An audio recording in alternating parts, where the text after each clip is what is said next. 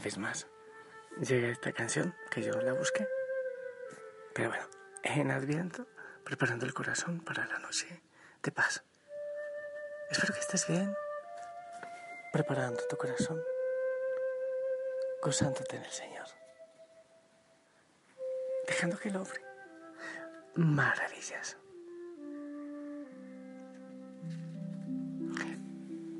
Precisamente hemos hablado de eso. El Señor, Dios de imposibles, Zacarías, bueno, recibió el milagro de entrar al Santo Santorum, hacer la, ofrenda y, y incensar, en fin.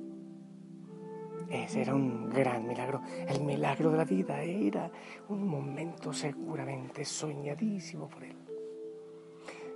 Él soñaba con eso, pero el Señor tenía un plan distinto, algo más grande. Hay gente que dice, hey, es que quiero ser piloto para volar.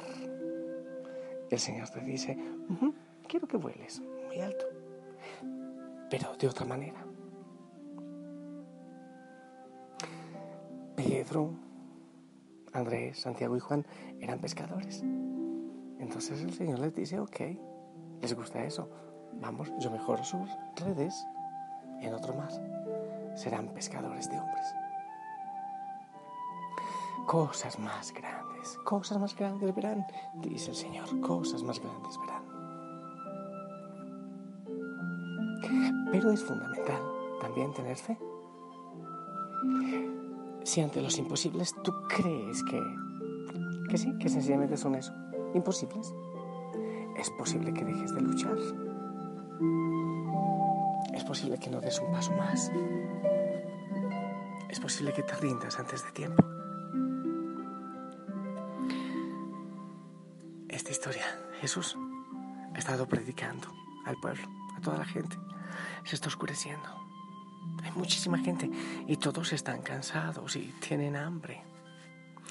Entonces los discípulos le dicen, Señor, y es verdad, es razonable, es inteligente, Señor, despide a la gente. Que vayan a las aldeas, a los lugares vecinos y busquen alojamiento y comida, porque aquí estamos en descampado, no hay nada. Mejor que cada uno se vaya. Así entonces podrán descansar, comer. Es lógico, me parece que no, hay que, es criticable la actitud de los discípulos porque uno mismo pensaría en eso. ¿Qué es lo lógico? Eso, humanamente eso es lógico.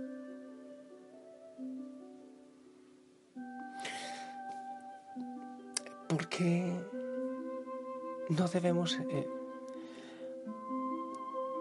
no debemos actuar solo con la lógica. ¿Por qué debemos creer en algo más allá de lo imposible? ¿Por qué? Casi siempre tenemos claro lo que debemos hacer. Tenemos claros los pasos a seguir, eso nos da seguridad. Todo así como dibujadito en un orden, los pasos a seguir. Muchas veces eh, llegan personas con dificultades y uno lanza el consejo de una vez, ya está. Esto es lo obvio, esto es lo lógico. Lo lógico es optar por lo sensato. Eso nos importa elegir el mejor camino, el más fácil quizás. Uy, en la vida del sacerdote es complicadísimo. Porque pedirnos consejos, a ver, padre, ¿dejo mi esposo o no lo dejo? Oh, un consejo, un consejo sin fe, sin confianza, puede echar por la basura un lugar maravilloso. Hay que tener tanto cuidado. No ser solamente lógico, no ser solamente sensato. Jesús Hoy me pide la mayor insensatez. Jesús les dice a los discípulos que hagan lo imposible. Denles ustedes de comer. Jesús nos pide insensateces. ¿Sabes? Estaba pensando en algo. Hay muchas personas en distintos lugares del mundo que dicen que venga el Padre John, que un retiro, que una convivencia, que una conferencia. Yo tengo un estilo de vida de silencio, de quietud, el cual debo buscar y, respetar también la obediencia a, mi arzobispo. Estos días, por ejemplo, el retiro en México, entonces muchísima gente se salió porque no va el Padre John. Fueron unos servidores.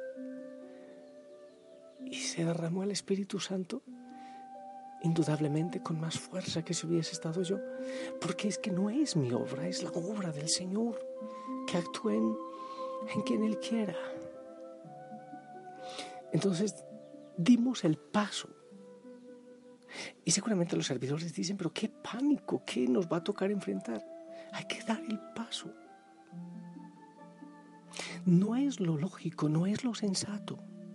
Pero el Señor no es de lógicas, Él tiene otro tipo de lógicas, totalmente diferente. Él me pide la mayor insensatez. Por eso yo no estoy de acuerdo con la gente normal. Porque la fe nos tiene que llevar a lo normal, a lo insensato.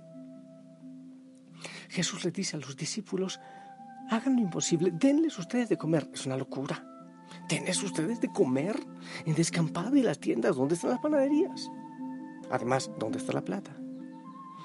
Me pide que me ponga manos a la obra para llevar a cabo una empresa imposible.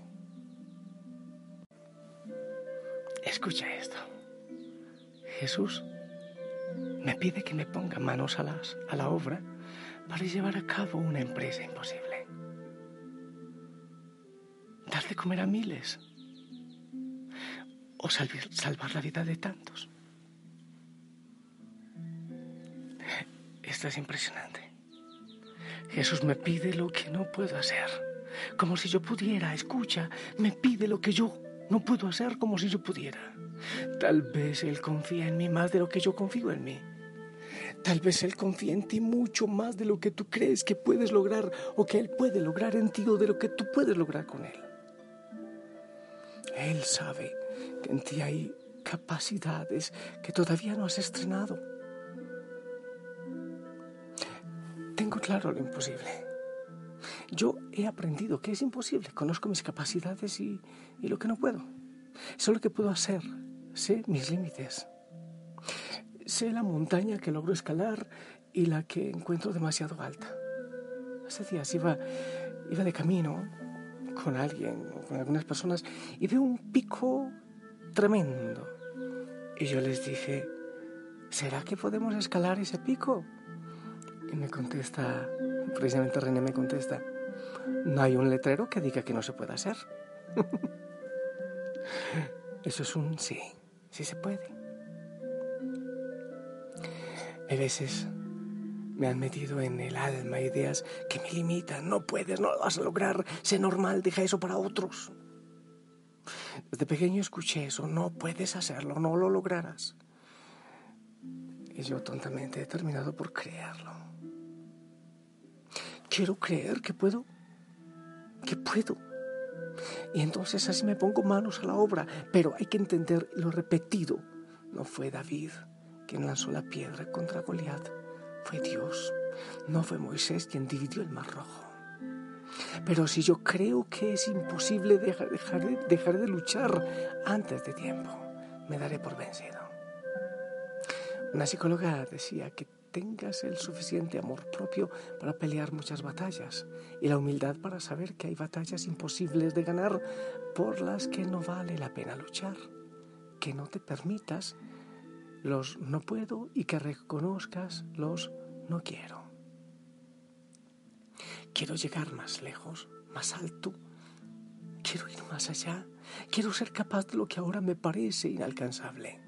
Tantas veces me limito, pienso que no se puede lograr y entonces mejor no lo intento. Es que no quiero probar el sabor amargo de la derrota o el aspecto bochornoso de los que fracasan. Quiero triunfar siempre y me pongo metas imposibles.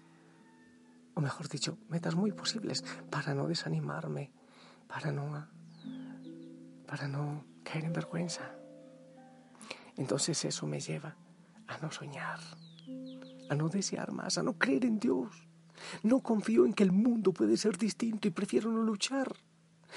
Quizás no lucho porque las personas sean mejores no creo en el poder imposible del Espíritu Santo en mi vida que pueda hacer obras maravillosas. Creo solo en lo que mis manos tocan, hacen y alcanzan.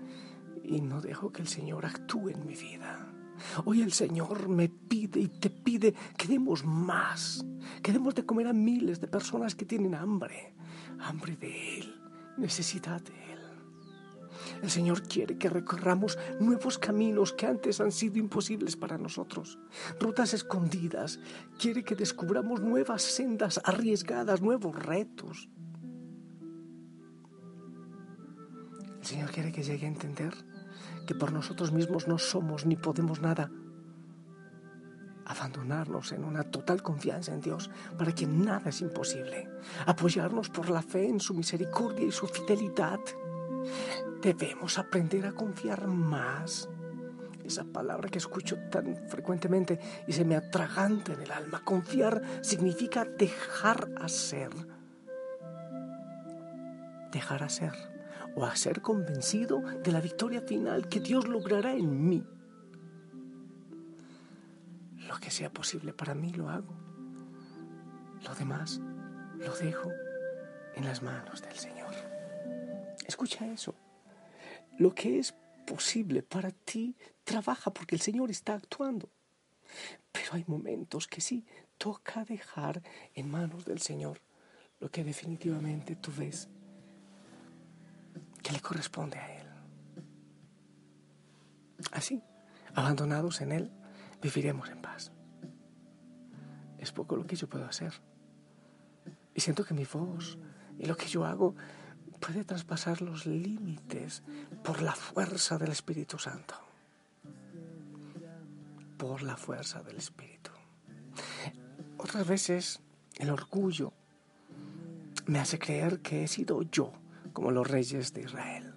Primero empezaban confiando, después creían que era ellos y dejaban a Dios a un lado.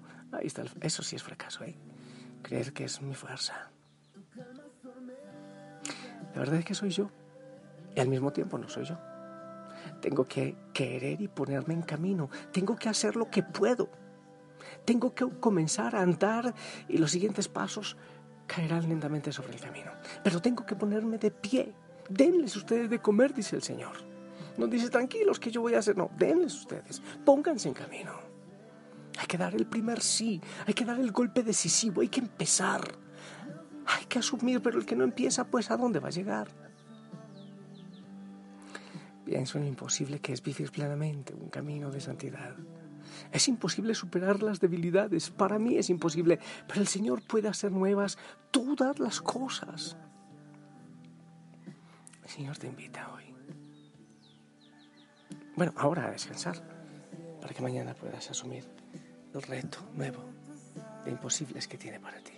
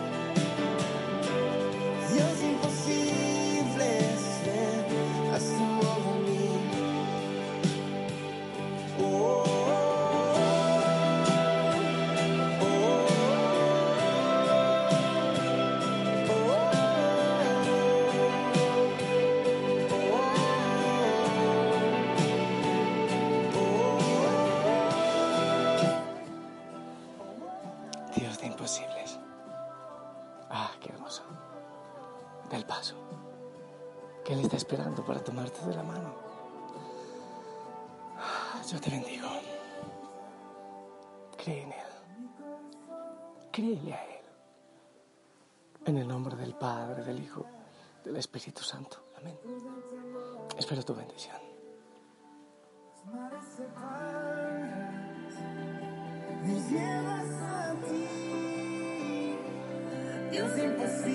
Amén. Gracias. Descansa en Él, te amo, en su amor. Sonríe, por favor. Abrazos en casa y mañana vamos a ponernos de pie Los, hay algunos que no pueden ponerse de pie físicamente, pero sí en su corazón. A confiar en Él, ¿ok? Vamos. Él espera tu decisión.